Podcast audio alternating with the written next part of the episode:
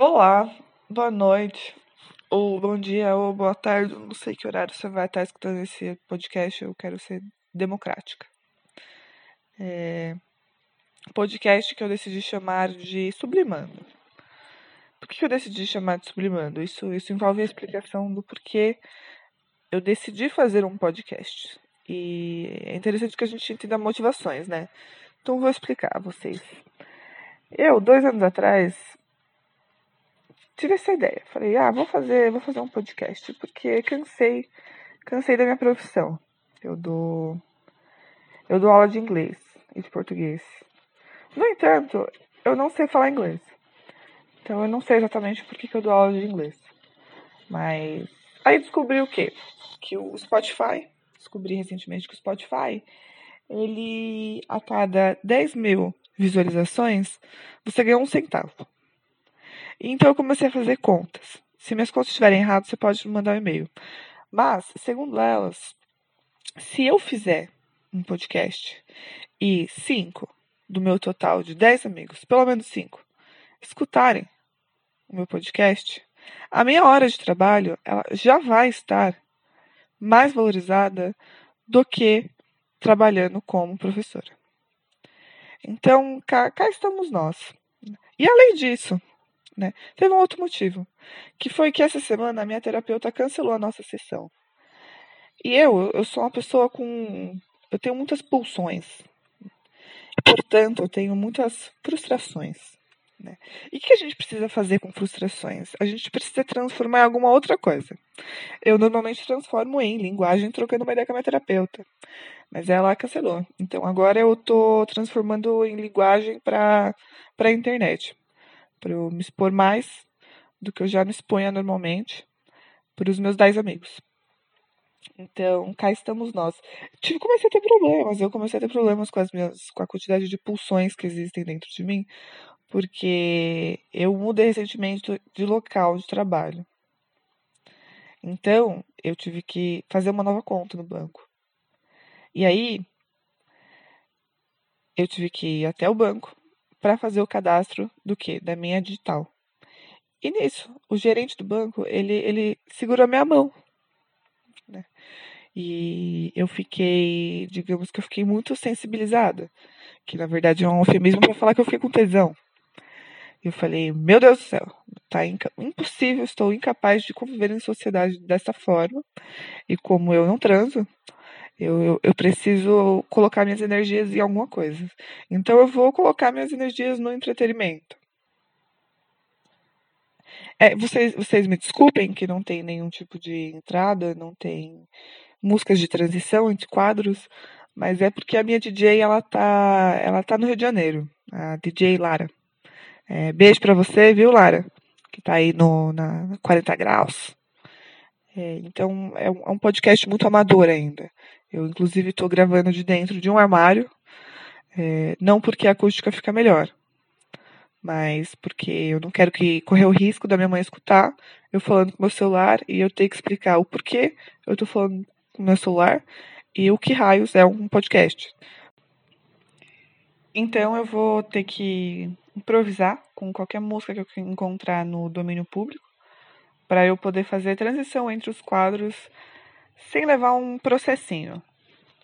Então, o primeiro quadro ele vai ser Cultura com MC Lara, que sou eu. Eu não sou a DJ Lara. Eu não estou no Rio de Janeiro. Nosso nome é igual, é por pura coincidência. Eu também não sou fanqueira. É, a linguagem ela é selecionada de forma aleatória. Então, não existem motivos para esse tipo de coincidência. Mas a outra Lara, ela, é, ela de fato é DJ. Bom, vamos lá. O meu primeiro, minha primeira pauta, a primeira coisa que eu queria falar aqui, é, não sei se isso é um jornal, não sei. Aqui seria a sessão de cultura, cultura, que eu vou falar de Pesadelo na Cozinha, a nova série marxista do momento. Porque tá todo mundo postando meme, falando que o Jacan tá, tá ali reproduzindo as palavras de Karl Marx para formar a revolução. E eu concordo. Eu concordo. E, mas eu acho que a questão é mais elaborada ainda do que isso. Eu acho que Pesadelo na Cozinha, ela tem uma É uma série que tem uma estrutura formal e tem uma genialidade que se aproxima de Machado de Assis. Vou me explicar, eu vou, vocês vão me entender.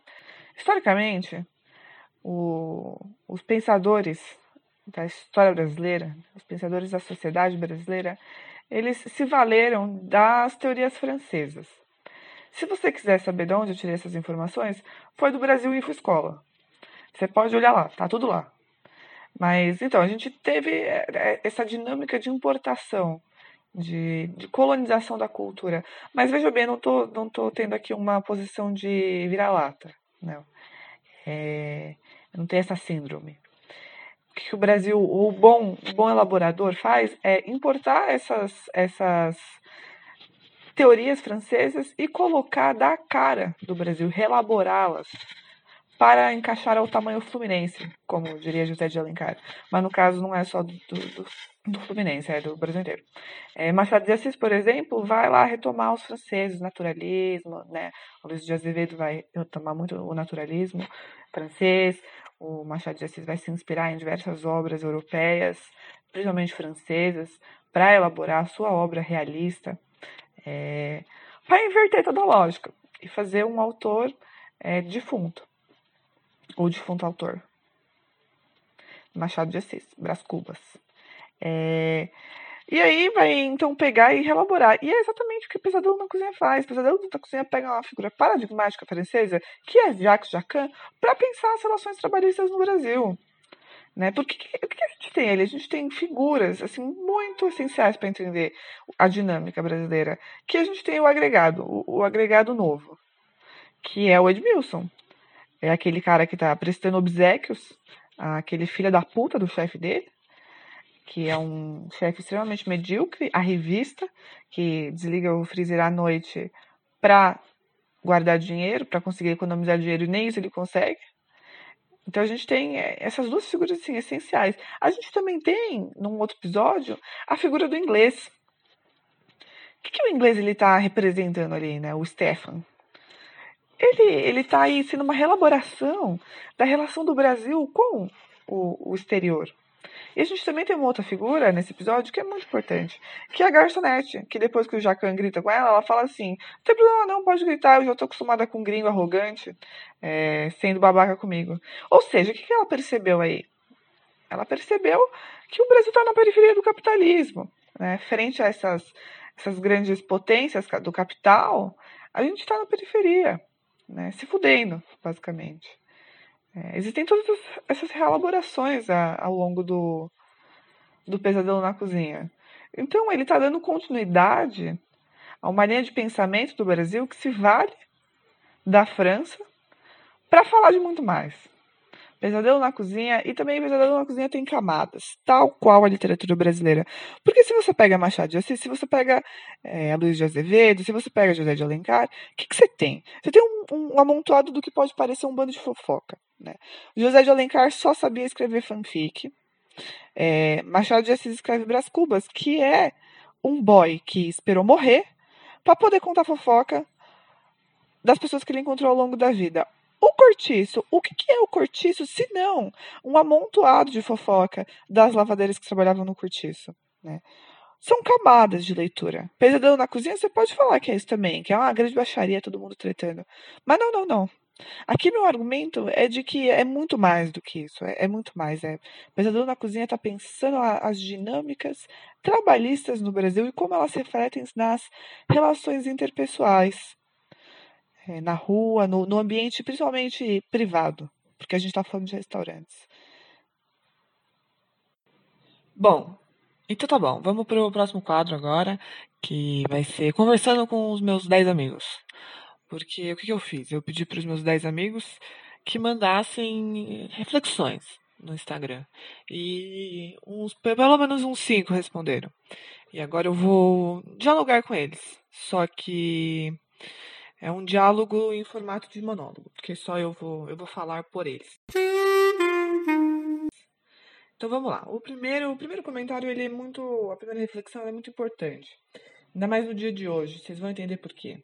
Meu amigo, que eu vou expor o nome, mesmo sem ter pedido permissão, ele diz o seguinte. Tenho que achar aqui. Um instante. achei. Queria trabalhar seis horas, como diz a lei do estágio. Pois veja bem, você não está falando só da lei do estágio, você está falando da lei, de forma geral. E o que acontece? A gente, na história da, da formação das leis, eu que estudei direito por cerca de 16 horas, eu sei bastante sobre isso. É, a lei, ela historicamente funcionou dessa forma. As pessoas falavam: vamos fazer uma lei. Não pode matar. Aí passava um tempo e alguém matava. Aí uma pessoa falava assim: não pode matar, é lei. Aí a pessoa falava: não, mas peraí, quem disse? Então eles tomaram uma decisão que foi o quê? Escrever. Escrever as leis, para ninguém esquecer. Só que o que acontece? Só porque a gente escreveu as leis, não quer dizer que a gente se lembre das leis. Porque, como a gente pode ver, historicamente, o ser humano ele, ele é um, um, um ser com lacunas na memória. Tem problemas aí, mnemônicas. É, então, até hoje isso acontece. As pessoas esquecem o que, que significa as leis. Quais são as leis. E não é só com o estagiário.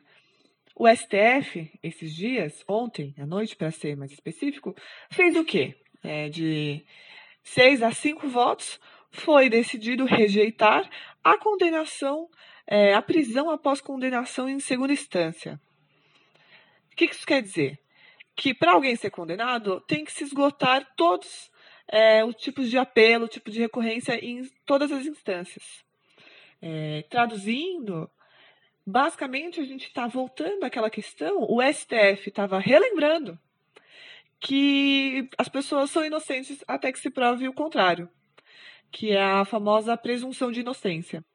Então, se até o, o STF esquece disso, meu, o seu chefe, ele esquece que o estagiário tem que trabalhar só seis horas por dia. É, então, essa, essa foi simples. É, a minha, minha dica para você aí é: lembra seu chefe. Dá um toque nele fala: oh, você lembra da lei aí? É, e além disso, se isso não for o suficiente, mostra pesadelo na cozinha para os seus colegas, para eles entenderem como funciona a exploração de classe, eles tomarem consciência e quem sabe assim não tomar é, os, os, meios de produção. É, tá bom? Então tá bom.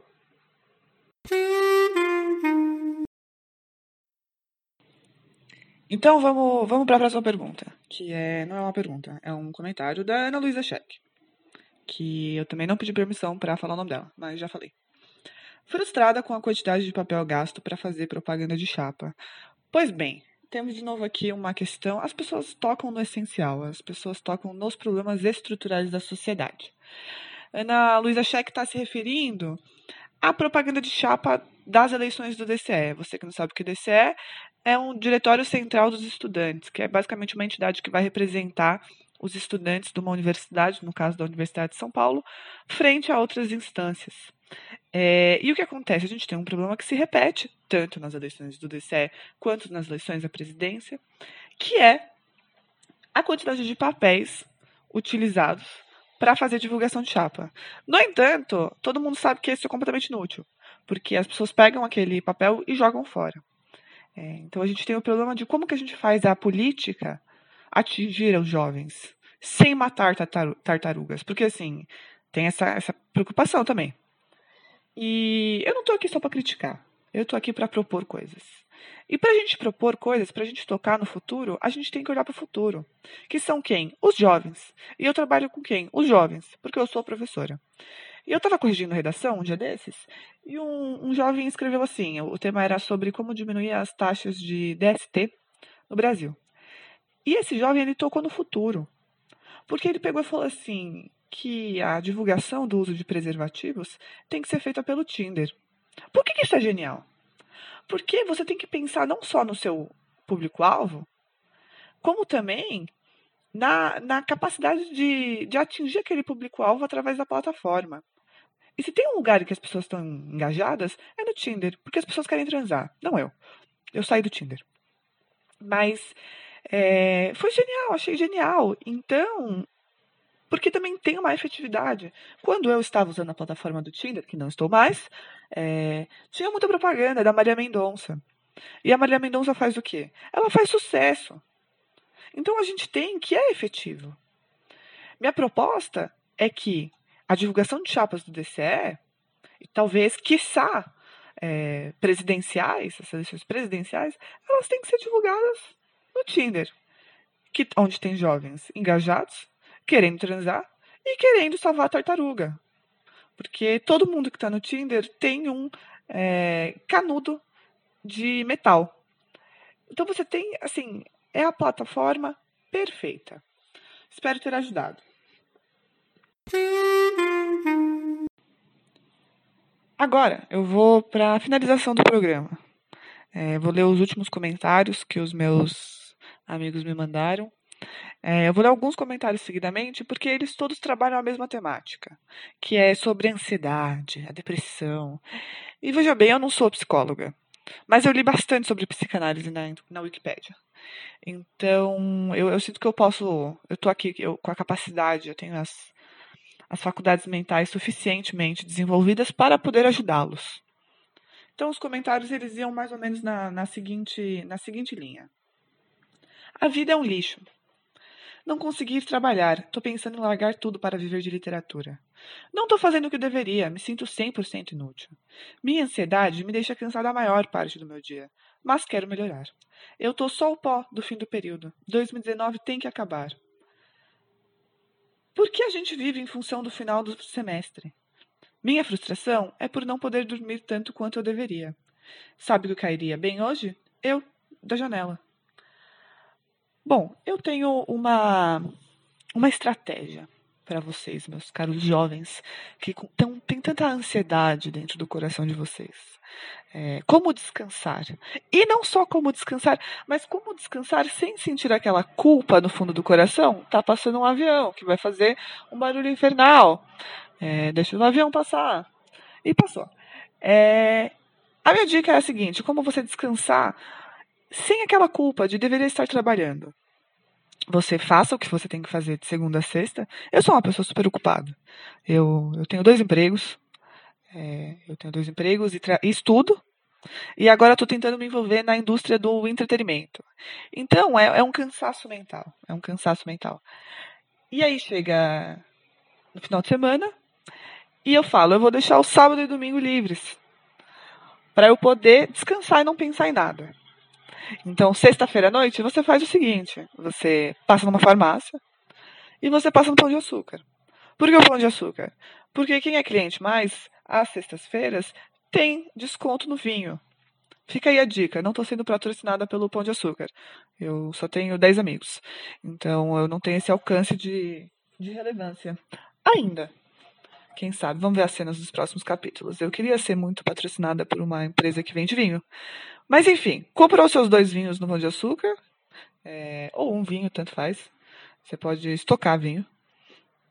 É, e na farmácia você compra um relaxante muscular. E aí você vem para casa, você toma um banho, você coloca uma roupa confortável. E você toma um relaxante muscular e duas taças de vinho. E aí você dorme de sexta-feira à noite até domingo, 5 horas da tarde. E você não só dorme, porque com a quantidade de toxinas que você tem dentro de você, você alucina, você começa a viver uma vida paralela àquela que você vive durante a semana. Então você não se sente culpado, porque você não é mais você. Existe uma cisão do eu, uma cisão do ego ali, que não permite com que você se sinta culpado pelo, pela vida que você vivia anteriormente. A diferença é que domingo à tarde você vai voltar a viver essa vida. E como você acordou 5 horas da tarde, você não vai dormir bem é, para segunda-feira. Então vai começar o looping, o looping da semana, de ter os seus dois trabalhos, você estudar à noite, você tomar muito café, é, e você ter que lidar com as suas frustrações das relações interpessoais. É, acontece tudo isso. Mas durante o sábado e domingo, você está tranquilo, você está ali, chapado, alucinando. Bom, espero ter ajudado vocês. É, quem sabe existam próximo, não sei. Vamos ver. Talvez se minha terapeuta não cancelar minha sessão semana que vem, esse programa não exista mais. É, é isso aí, sextou.